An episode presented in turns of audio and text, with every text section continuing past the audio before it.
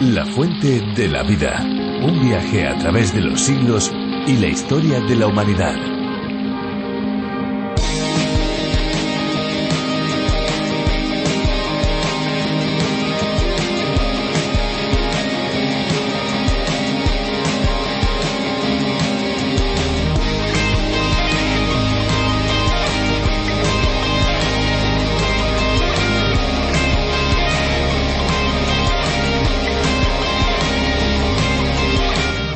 La horchata de arroz es una bebida refrescante tradicional de amplio consumo en México y Centroamérica. En países como Guatemala, Honduras y El Salvador forma parte de las tradicionales aguas frescas mexicanas que también se preparan de Jamaica, de tamarindo y de otras frutas típicas. El agua de horchata de arroz se prepara mezclando harina de arroz, azúcar blanca, canela, leche en polvo, vainilla y en ocasiones almendras y coco, aunque la receta puede variar según la región y el gusto personal. En España y especialmente en la comunidad valenciana, la horchata se elabora a partir de la chufa.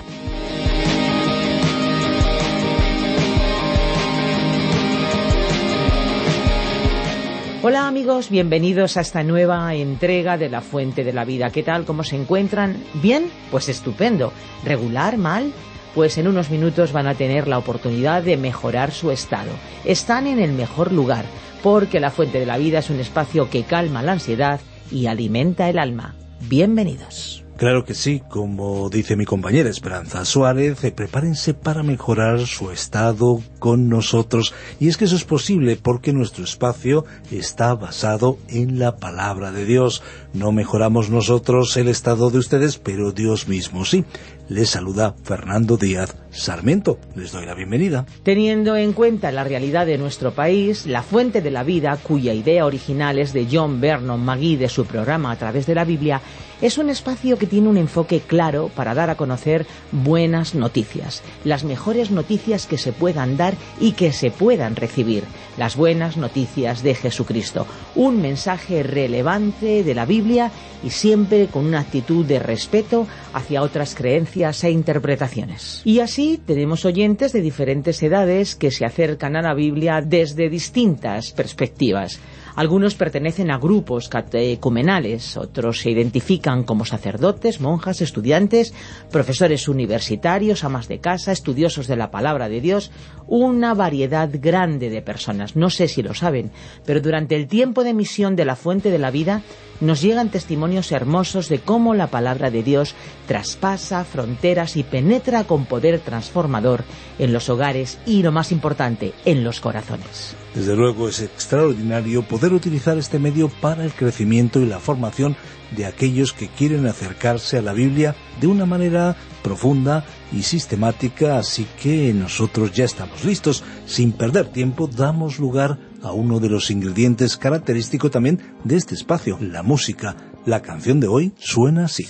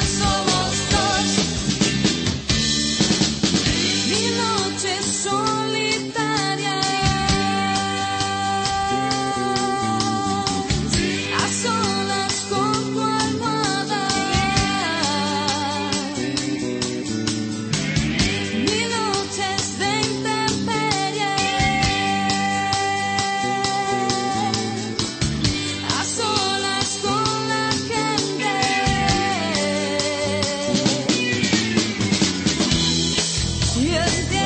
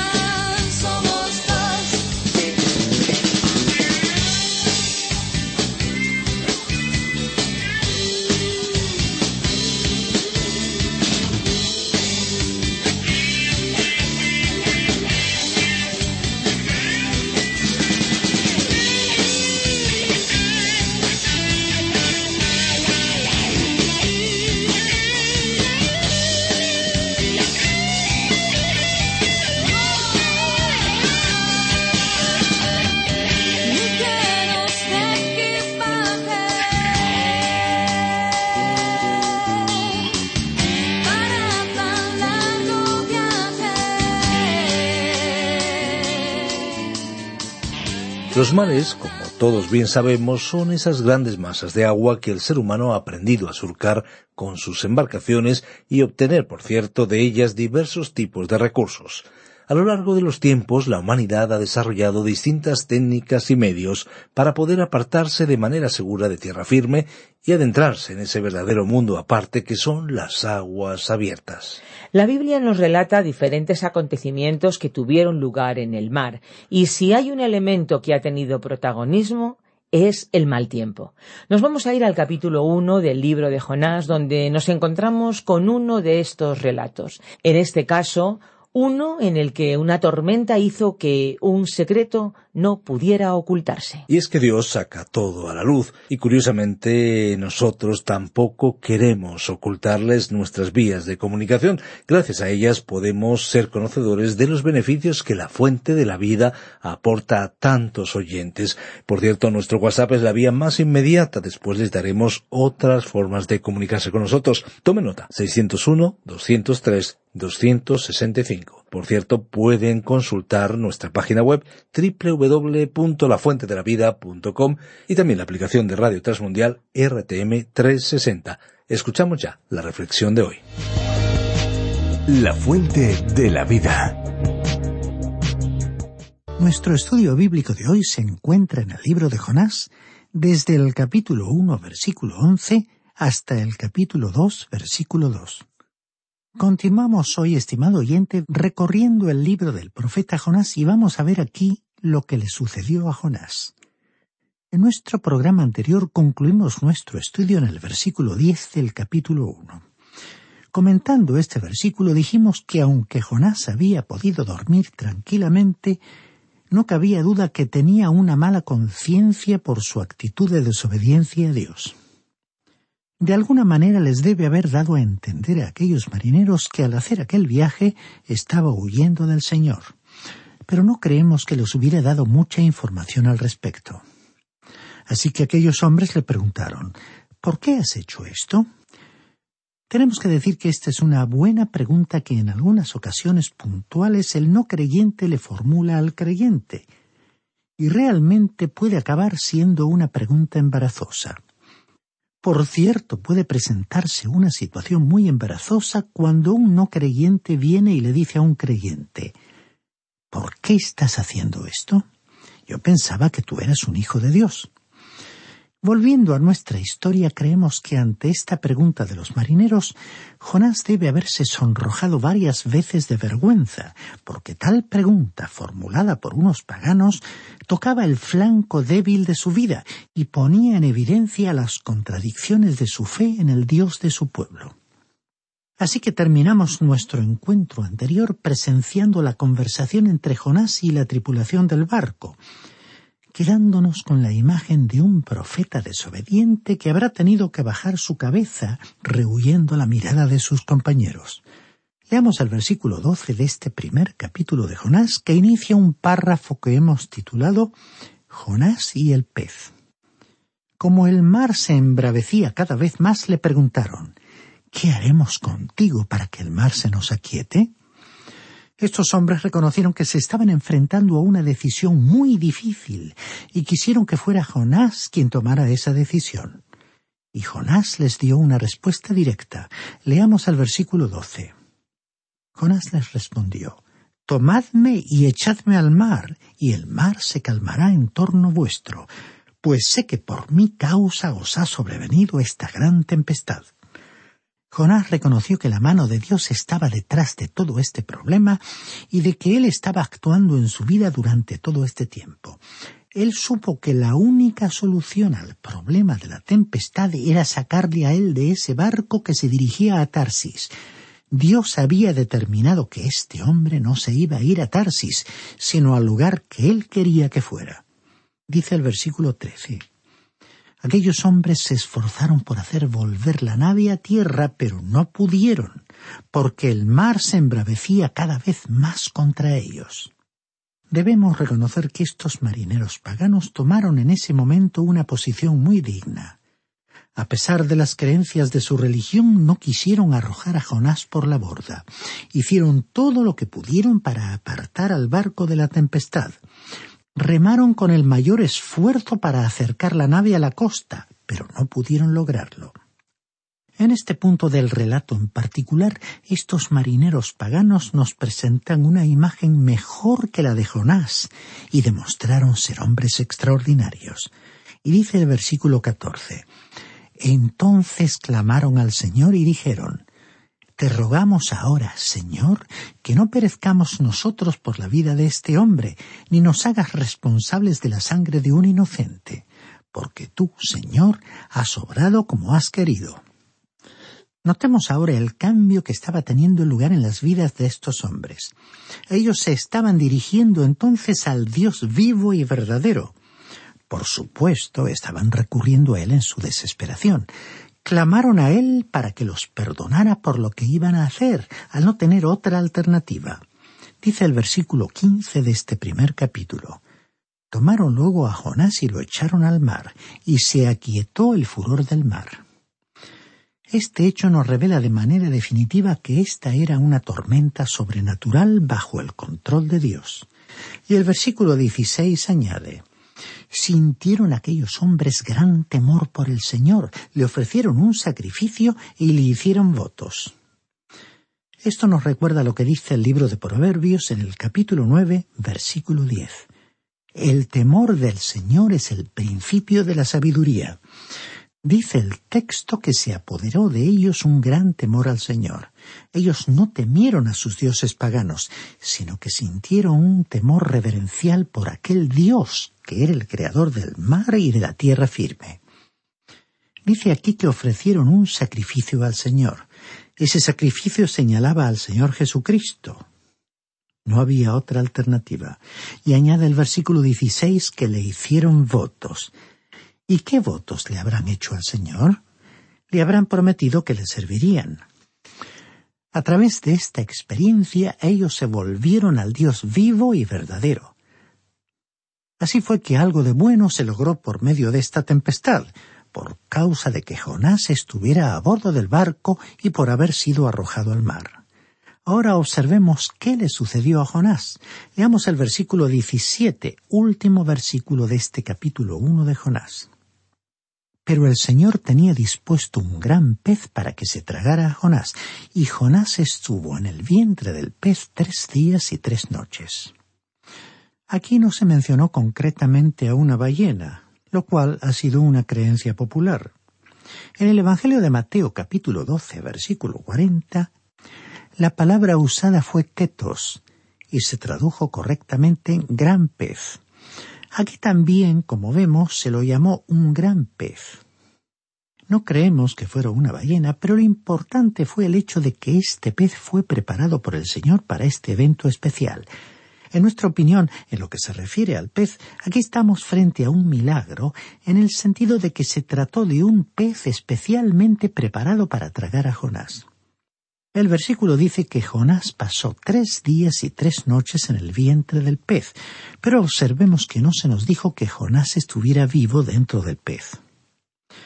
Si revisamos el horario de viaje que fijamos en la introducción, veremos que en el capítulo 1 Jonás salió de Israel, que su destino era Nínive, pero que acabó llegando al vientre de un pez.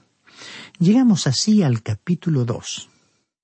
El programa de viaje para el capítulo 2 nos informa que Jonás iba a dejar el pez, que su destino sería la ciudad de Nínive y que llegaría a tierra firme. Sin embargo, en primer lugar, queremos examinar la experiencia que este hombre tuvo dentro del pez. Leamos entonces el versículo 1 de este segundo capítulo del libro de Jonás para intentar responder a la siguiente pregunta. ¿Cuándo oró Jonás? Entonces oró Jonás al Señor su Dios desde el vientre del pez. Ahora, refiriéndose al punto de vista del profesor Magui, autor de estos estudios, alguien podría decir pero ustedes creen que Jonás estaba muerto dentro del pez y que Dios lo levantó de entre los muertos. Pero aquí dice que Jonás oró al Señor desde el vientre del pez. Esto es cierto, pero nuestra pregunta es ¿cuándo pronunció Jonás esta oración? Pronunció esta oración al principio, cuando acababa de entrar en el pez, o quizás cuando se encontró allí dentro, consciente de la situación precaria en la que se encontraba y entonces expresó esta oración a Dios para que Él le contestara. Decidió pensar en la forma en que presentaría su oración a Dios durante dos días y entonces, al llegar al tercer día, dirigírsela a Dios. Decidió pensar en la forma en que presentaría su oración a Dios durante dos días con la idea de expresársela al llegar al tercer día. Si Jonás actuó en esta forma, entonces nuestra interpretación está completamente equivocada.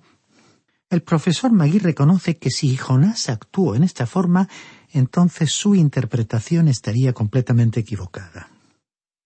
Pero si conocemos algo la naturaleza humana, diremos que Jonás no esperó demasiado tiempo para pronunciar esta oración. Cuando este hombre se encontró en esa condición desesperada, podemos estar seguros de una cosa. Él comenzó inmediatamente a orar a Dios. En realidad podríamos imaginar que quizás hasta oró cuando se estaba deslizando por el interior del pez hasta su estómago, finalizando su oración cuando llegó a aquel lugar. Cuando las personas están viviendo momentos de crisis no expresan una oración preparada. Cuando llega la crisis se dirigen inmediatamente al grano.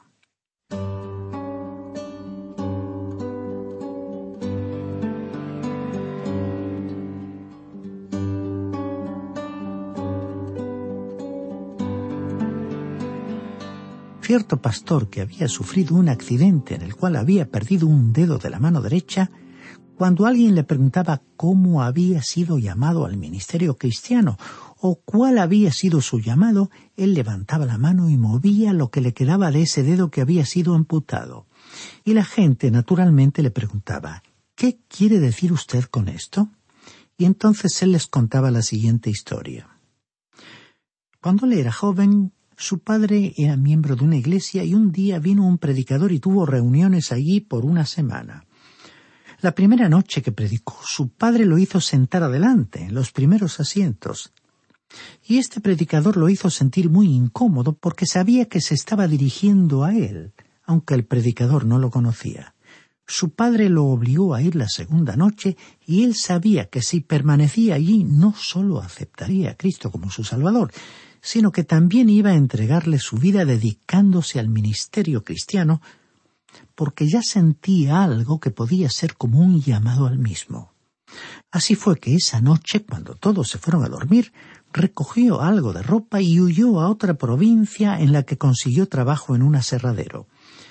Los aserraderos antiguos tenían un gancho muy grande y con él se hacían rodar los troncos de los árboles hacia el transportador que los llevaba al lugar donde estaba la sierra que cortaba cada tronco por el medio a lo largo del mismo. La tarea de este joven consistía en hacer rodar los troncos hacia el transportador. Después de haber trabajado por unas dos semanas se quedó sin troncos, así que el capataz consiguió unos troncos viejos que estaban por allí y que por algún motivo habían sido rechazados. Y allí había un tronco que antes había sido cortado hasta la mitad aproximadamente, pero que por alguna razón no se concluyó la tarea en él y lo retiraron sin terminar de cortarlo completamente. Entonces el joven hizo rodar este tronco hasta la banda transportadora, que lo llevó hasta la sierra, pero en ese momento el tronco se abrió por donde había sido previamente cortado y allí quedó trabado el dedo índice del joven. Entonces él se sintió arrastrado hacia la sierra por la cinta transportadora.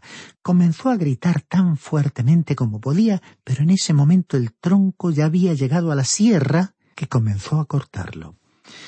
Si usted alguna vez ha visitado uno de esos aserraderos sabrá que se oye un ruido ensordecedor y nadie podría oír los gritos de una persona. Pero este joven continuó gritando con todas sus fuerzas mientras continuaba siendo atraído hacia la sierra y cuando pasó por la sierra, por supuesto, ésta le cortó el dedo. Pero ello lo libró del tronco y entonces pudo arrojarse a un lado y ya no sufrió más daños. Contó también el joven que pasaron unos cuarenta y cinco segundos hasta que lo alcanzó la sierra y en esos momentos oró al Señor. Aceptó al Señor Jesucristo como su Salvador y entre otras cosas que le dijo, le prometió que se dedicaría al ministerio cristiano y que cumpliría la voluntad de Dios. Este joven añadió que en aquellos cuarenta y cinco segundos le dijo al Señor más cosas que las que le habría dicho en una hora de oración. Estimado oyente, este pastor pronunció una oración en el mismo momento en que llegó la crisis. En esos momentos son los que usted y yo oramos, cuando nos encontramos ante un peligro o situación de emergencia, y no nos demoramos en orar.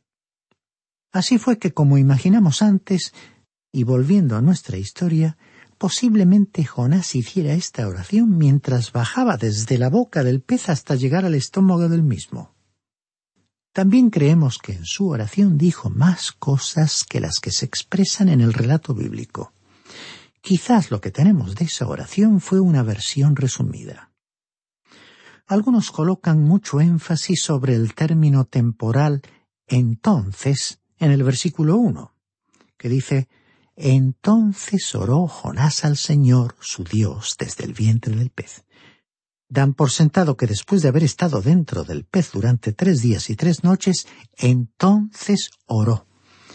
Pero esto no es lo que significa este término en este contexto.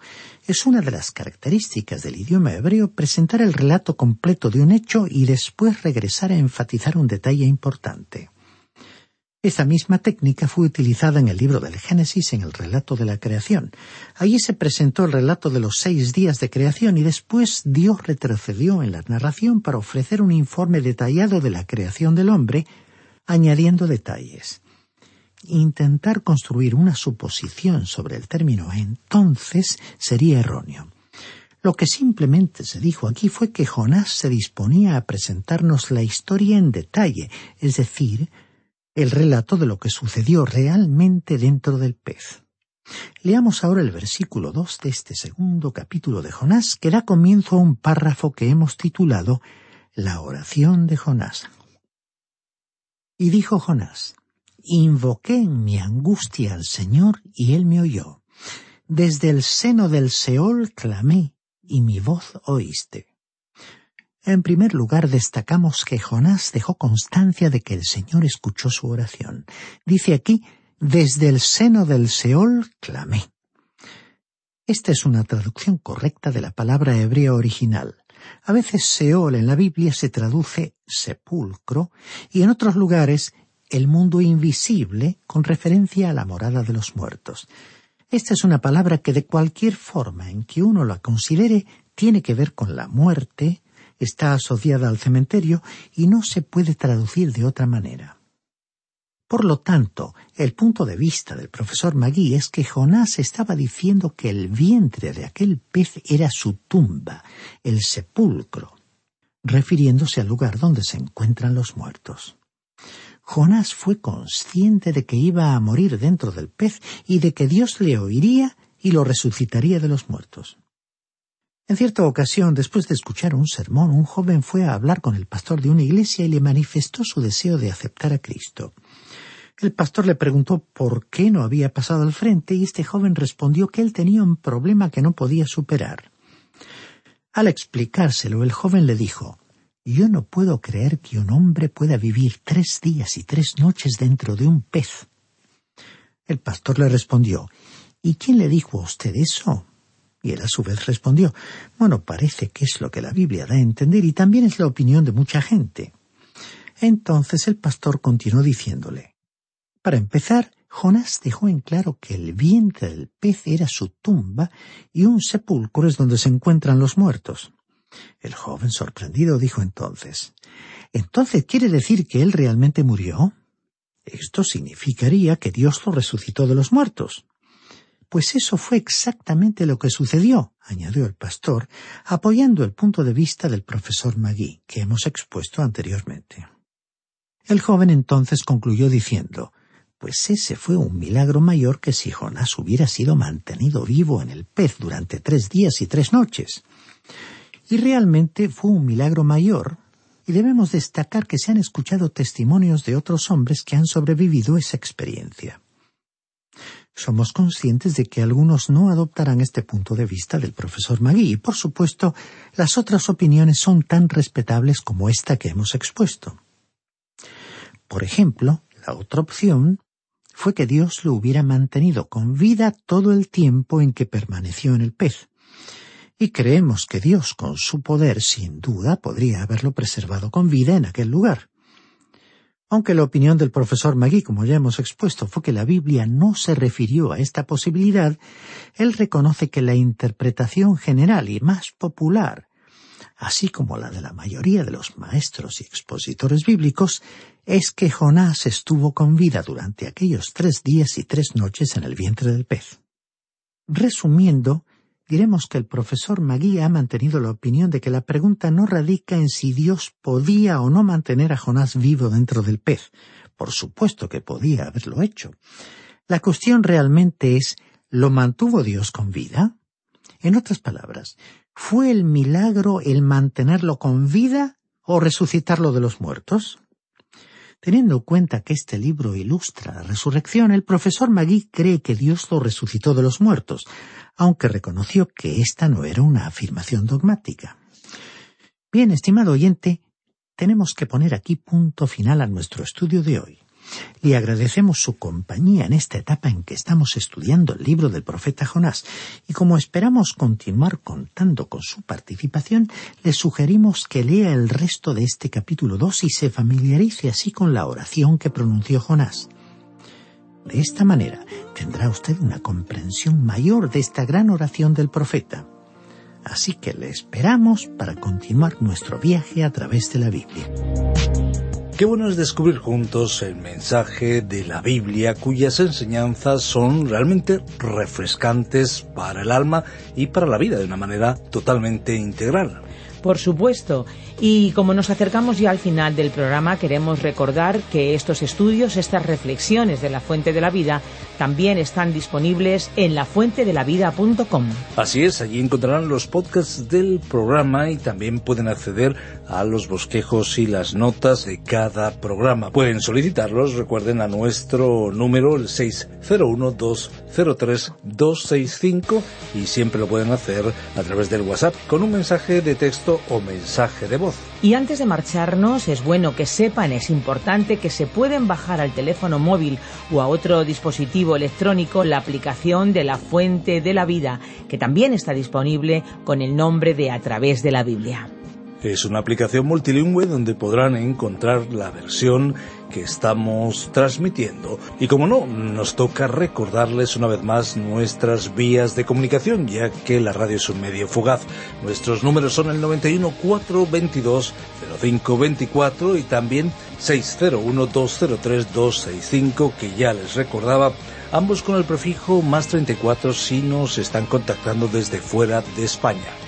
También pueden escribirnos al apartado de correos 24081, código postal 28080 de Madrid. Y si lo prefieren, pueden también hacerlo por medio del correo electrónico info arroba radioencuentro.net. Esta es una producción de Radio Encuentro, Radio Cadena de Vida. Somos Radio Transmundial en España. Ahora nos toca agradecer su complicidad, esperanza, tantos oyentes y tantos amigos que hacen posible que la fuente de la vida llegue a más eh, personas. Toca decirles gracias y decir algo más. Pues sí, lo que toca decirles es que hay una fuente de agua viva que nunca se agota.